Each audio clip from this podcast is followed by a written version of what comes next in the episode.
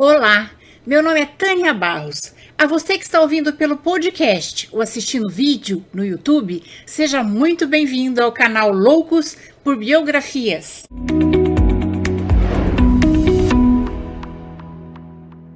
E se você é novo por aqui, convido você a se inscrever no canal. E se gostar desse vídeo, deixe seu like, faça seu comentário para incentivar o canal a crescer. Mas antes de começarmos, eu gostaria muito de agradecer aos apoiadores do canal no Catarse. E se você também quiser se tornar um apoiador do canal, o link do projeto no Catarse está no final da descrição desta biografia. Esse apoio é muito importante para que eu possa continuar trazendo novidades para vocês. Agora vamos lá, senta aqui, lá vem história. Hoje vamos dar continuidade à segunda e última parte da biografia de Benito Mussolini. Se você ainda não assistiu a primeira parte dessa história, sugiro que assista primeiro para entender melhor. O link da primeira parte está logo abaixo na descrição da biografia. Então vamos lá. Com uma Itália submissa sob seu total comando, Mussolini pôde realizar seu sonho de um segundo império romano, tendo ele como imperador. A Itália invadiu a Líbia. Mussolini ordenou que seus generais exterminassem a oposição e prendessem todos em um campo de concentração. 100 mil líbios foram reunidos e obrigados a marchar pelo deserto, entre eles mulheres, crianças, idosos. Para os políticos, o tratamento foi ainda pior. A tropa de Mussolini pegou o líder líbio, Omar al-Mutar, e o enforcaram na frente de 20 mil líbios. No total, a metade da população líbia foi dizimada mas o mundo dava pouca atenção para o que acontecia na África do Norte, exceto o recém-eleito chanceler da Alemanha, Adolf Hitler. Hitler, agora como um chanceler, escreveu novamente para Mussolini, mas ele continuou indiferente. Ele descrevia Hitler como um palhacinho tonto. Já Hitler olhava para Mussolini como alguém que estava lhe fornecendo um esquema para destruir a antiga ordem. Hitler copiou a saudação nazista e muitas outras ideias do Duce. No início da relação entre os dois, Mussolini tentou valer-se de sua superioridade, acreditando que poderia controlar Hitler. Em 1929 foi assinado o Tratado de Latão, um acordo entre o Estado fascista italiano e a Igreja Católica, mais precisamente entre Benito Mussolini e o Papa Pio XI. Mediante o Tratado de Latão, a Igreja Católica reconhecia Benito Mussolini como governante da Itália, ou seja, reconhecia o fascismo. Isso nos ajuda a entender por que durante tantos anos a Igreja foi omissa aos excessos cometidos pelos partidários de Mussolini. Por outro lado, o Estado fascista devolveu à Igreja Católica várias áreas pontifícias. Por meio dessa devolução, em 1929 nasceu o Vaticano, um microestado independente dentro de Roma, administrado pela Igreja. Numa jogada que mais uma vez inspiraria Hitler, Mussolini gastou bilhões melhorando o exército italiano. Em outubro de 1935, tropas italianas invadiram a Etiópia, antiga Abissínia, com um pretexto ilusório de uma disputa de fronteira. Mussolini tinha sonhos imperiais, mas a campanha também serviu para vingar a humilhação sofrida pela Itália em março de 1896 quando a Etiópia derrotou o exército italiano em Adoua. Os italianos invadiram a Etiópia usando tanques, aviões, artilharia pesada contra o mal equipado e precariamente treinado exército etíope do imperador Haile Selassie, que nem aviões tinha. A campanha de barbárie envolveu o assassinato de prisioneiros estrangulados em forcas públicas ou atirados das aeronaves em pleno voo.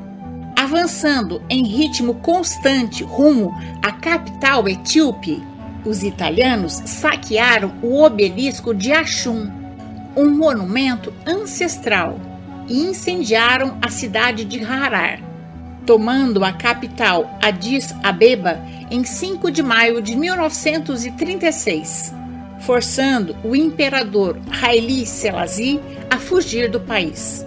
No final do ano, Mussolini queria acabar com a guerra que já durava sete meses e ordenou às suas tropas que usassem armas químicas, jogassem gás mostarda sobre a população etíope, numa flagrante violação do Protocolo de Genebra de 1925, que proibia o uso de armas químicas e bacteriológicas. Os italianos despejaram de 300 a 500 toneladas de gás mostarda sobre a população envenenando até mesmo as ambulâncias da Cruz Vermelha e matando cerca de 350 mil pessoas. Enquanto isso, a salvo em Roma, Mussolini ordenou que todos os prisioneiros rebeldes fossem mortos, instruindo suas tropas a conduzir uma política de terror e extermínio dos rebeldes e da população cúmplice. Mussolini sabia que invadindo a Etiópia e usando armas químicas estava indo contra a Sociedade das Nações, mas nem se importou. Isso deu um sinal verde para Hitler, mostrando que ele podia desafiar a Sociedade das Nações e escapar ileso. O vitorioso comandante de Mussolini, o Marechal Badoglio, recebeu o absurdo título de Duque da capital etíope, Addis Abeba. A campanha resultou na anexão da Etiópia à África Oriental Italiana, juntamente com a Eritreia e a Somalilândia. Nem precisa falar que o laço entre Mussolini e Hitler se tornou mais forte do que nunca. Hitler idolatrava Mussolini e muitas de suas atrocidades, como o culto à personalidade o cumprimento nazista, os campos de extermínio, as polícias de extermínio SS e SA foram inspiradas nele. No entanto, o Império Etíope na Itália durou pouco. Ele foi libertado pela contraofensiva inglesa em 1941 e o imperador Haile Selassie reinou até 1974 e faleceu no ano seguinte, aos 83 anos. Mussolini não saiu ileso como Hitler imaginou. As atrocidades cometidas por ele na Etiópia levaram a Liga das Nações a impor sanções à Itália. Cada dia mais isolado, Mussolini saiu da Liga das Nações e se aliou a Hitler em 1937, mesmo ano em que concedeu asilo e apoio a outro líder brutal, o fundador do movimento nacionalista e fascista croata, Ante Pavelic. A Guerra Civil Espanhola começou em 1936 e durou até 1939, quando começou a Segunda Guerra Mundial. Foi um confronto entre o líder da Frente Nacionalista Fascista Espanhola, o general Francisco Franco, e os comunistas, que passaram a disputar o poder. E os laços entre Hitler e Mussolini continuaram se estreitando. Hitler e Mussolini mandaram suas tropas para ajudar o fascista Francisco Franco a lutar a Guerra Civil Espanhola. A Alemanha travou uma guerra bem sucedida, mas os italianos foram derrotados em Guadalajara em um evento muito traumático de novo. O período que se seguiu no fim da Guerra Espanhola ficou conhecido como franquismo, porque o líder da Frente Nacionalista Fascista, o general e ditador Francisco Franco, o polo vencedor da guerra, assumiu o comando do país. O envolvimento da Itália na Guerra Civil Espanhola e a invasão na Etiópia foram extremamente prejudiciais à economia italiana e isso aumentou a dependência do país em relação à Alemanha. Se antes Mussolini era um exemplo para Hitler, agora Mussolini era menos importante que Hitler. E o Führer deixava de consultá-lo em quase todas as decisões militares. A primeira mulher que Mussolini abandonou, Ida Dalser, e com quem teve um filho, voltou para assombrá-lo.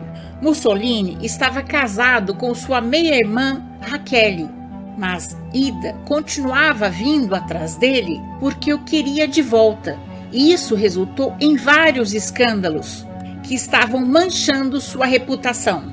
O Dulce, achando aquela situação intolerável, decidiu que Ida deveria ser removida do olhar do público definitivamente. Mussolini declarou que Ida estava louca e mandou interná-la num hospital psiquiátrico. No mesmo ano, Ida supostamente foi espancada no manicômio e morreu de hemorragia cerebral. Algum tempo depois, Mussolini mandou que seu filho, Benito, fosse assassinado com uma injeção letal. O rapaz tinha 26 anos. Mussolini era obcecado por sua imagem e poderio militar, e depois de resolver esses assuntos domésticos, ele aceitou um convite de Hitler para visitar a Alemanha. O Dulce ficou encantado com a ordem, disciplina e poderio militar dos nazistas. Hitler, o palhacinho tonto, como Mussolini o chamava no início, agora era o apresentador do circo. Mussolini sentiu que o futuro estava com a Alemanha e agora ele é que passou a seguir as ideias de Hitler. Ele viu a perseguição aos judeus na Alemanha como um modelo para suas próprias leis antissemitas. Uma das grandes manchas na reputação de Mussolini são os projetos antissemitas de 1938. Até a década de 30, judeus e católicos tinham vivido em paz na Itália. Mas agora, assim como na Alemanha, os judeus italianos eram destituídos de sua cidadania e impedidos de arranjar emprego. O antissemitismo italiano, até aquele momento, permaneceu mais no sentido discriminatório. Os italianos não estavam imaginando matar os judeus, mas apenas marginalizá-los, separá-los da sociedade. A Itália se definia como uma comunidade espiritual católica, então os judeus não poderiam fazer parte da comunidade espiritual italiana, por isso, o casamento entre judeus e italianos foi declarado ilegal. As ideologias nazistas e fascistas convergem. O Pacto de Aço é assinado entre Hitler e Mussolini em maio de 1937. A Itália e a Alemanha comprometeram-se a apoiar-se mutuamente em caso de guerra, manobra que causou arrepio de medo em toda a Europa. Depois que Hitler invadiu a Tchecoslováquia em 1939, acabando com as esperanças de paz despertadas pelo Acordo de Munique no ano anterior, entre os líderes das maiores potências na época, Inglaterra, Itália e Alemanha, Mussolini ordenou a invasão da vizinha Albânia. Suas tropas derrotaram com facilidade o minúsculo exército do rei Zog em 1 de setembro de 1939, Hitler invade a Polônia. Dois dias depois, a Grã-Bretanha e a França declaram guerra à Alemanha. Era o início da Segunda Guerra Mundial. A Itália só entrou na guerra em junho de 1940, depois que Hitler conquistou a França. Mussolini achava que Hitler era imbatível e, ficando ao seu lado, conseguiria realizar seus sonhos imperialistas, anexando novos territórios à Itália. Mas ele não podia estar mais enganado. A Itália não estava preparada para uma guerra daquelas proporções e tinha a economia mais fraca das potências que estavam lutando. A invasão na Grécia se mostrou um desastre. O exército italiano foi derrotado e recuou.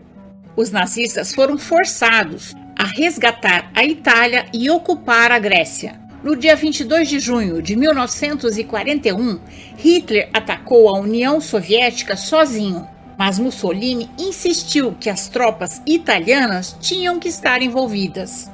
Para agradar Hitler, cerca de 30 mil italianos morreram na fronteira leste e mais 50 mil foram aprisionados. A situação para Mussolini tornou-se complicada a partir de 1942, quando começaram a chegar as notícias da derrota dos italianos contra os britânicos na África do Norte. A Segunda Guerra estava se tornando humilhante para a Itália e a personalidade instável de Mussolini surgiu novamente, com alterações de humor violentas, indo de um extremo para o outro. Ele encontrava refúgio na sua arrogância e chegou a dizer para o seu genro: Eu sou o animal mais inteligente que já existiu. Em 1943, estava claro que a Itália estava perdendo a guerra. E para completar, Mussolini estava gravemente doente, com uma úlcera que o acompanhou durante toda a vida. Seu poder sobre seu país estava diminuindo o fim do seu regime estava próximo. Os aliados estavam bombardeando toda a península e, em julho de 1943, as primeiras tropas aliadas desembarcaram na Cilícia, sul da Itália. Em agosto, as tropas do eixo deixaram a Cilícia após derrotar os italianos. Os ataques aéreos sobre as cidades italianas teve um custo alto em termos de danos materiais mas também na moral do povo italiano. A escassez de alimentos estava piorando e a população estava ficando desesperada. Apesar do sofrimento do seu povo, o Dulce era orgulhoso demais para se render. Ele se isolava e não aceitava ouvir o conselho de ninguém. Incapaz de aceitar a culpa, Mussolini busca um bode expiatório ele começou a usar a propaganda para colocar a culpa nos judeus. Depois passou a culpar seus generais. E por fim, quando o desastre estava claro, ele acusou o povo italiano de estar sem controle dos próprios sonhos e objetivos. Ele nunca assumia, a culpa era sempre da outra pessoa. Insatisfeitos com as constantes derrotas na guerra, os italianos que um dia foram intimidados a serem submissos de Mussolini se viraram contra ele. Na verdade, até seus aliados se viraram contra ele. O genro de Mussolini levou à votação do Conselho Fascista a retirada de Mussolini no poder, e o Conselho aprovou. Em 25 de julho de 1943, o rei Vítor Emanuel III colocou Mussolini em prisão domiciliar, com guardas armados na porta. Isolado, odiado pelo seu povo, insultado pela própria família, Mussolini pensou que estava acabado.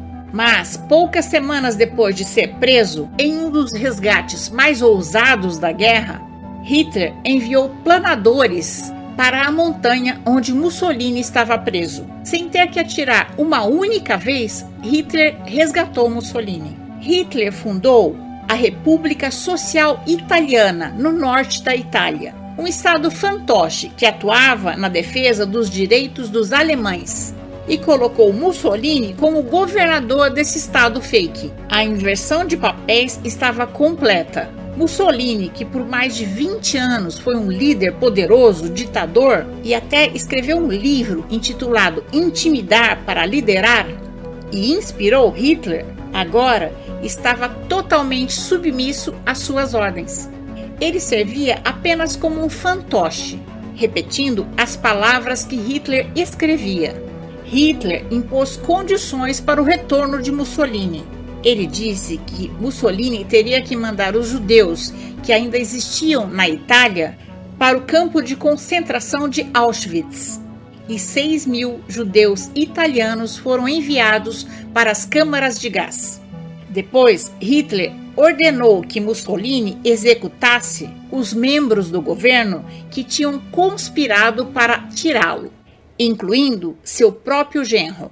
Os esforços das forças aliadas, somados aos esforços dos partisãs italianos, guerrilheiros que lutavam contra o nazismo e o fascismo, fizeram com que o fascismo fosse derrubado da Itália.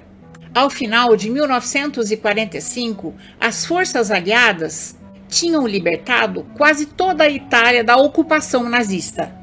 Sem saída, enquanto o cerco dos aliados se fechava, Mussolini resolveu fugir para a Suíça, de onde pegaria um voo para a Espanha, do ditador fascista Francisco Franco. Perto da fronteira suíça, no dia 27 de abril de 1945, um comboio da SS alemã com Mussolini no banco de trás, disfarçado com o uniforme de soldado nazista, junto de sua amante da época, Claretta Petati, foram parados por uma patrulha de partisãs italianos. Os alemães exigiram passagem, mas quando eles estavam prestes a deixar os alemães passarem, um dos homens notou uma coisa estranha. O homem no banco de trás estava tentando se passar despercebido. Mussolini foi reconhecido e preso junto com sua amante, no vilarejo de Dongo, perto do rio Como. As ordens diziam que Mussolini deveria ser executado imediatamente, antes dos aliados o capturarem. Era o povo italiano que deveria decidir o que fazer com ele. Benito Mussolini e Claretta Petacci foram executados a tiros. Depois, os corpos de Mussolini e Claretta foram levados à Praça de Loreto, em Milão. Lá, o povo italiano, destruído por 20 anos de opressão e uma guerra que só Mussolini queria e destruiu o país, chutaram, cuspiram, espancaram o corpo já inerte de Mussolini. Em seguida, o corpo de Mussolini e Claretta foram pendurados de cabeça para baixo pelos pés em ganchos de carne e expostos à execração pública durante vários dias. E essa é a nossa história de hoje. Se você gostou, deixe seu joinha, faça seu comentário, conheça as outras histórias do canal e compartilhe com seus amigos. E não esqueça de ativar o sininho se quiser ser avisado das próximas histórias. Até mais!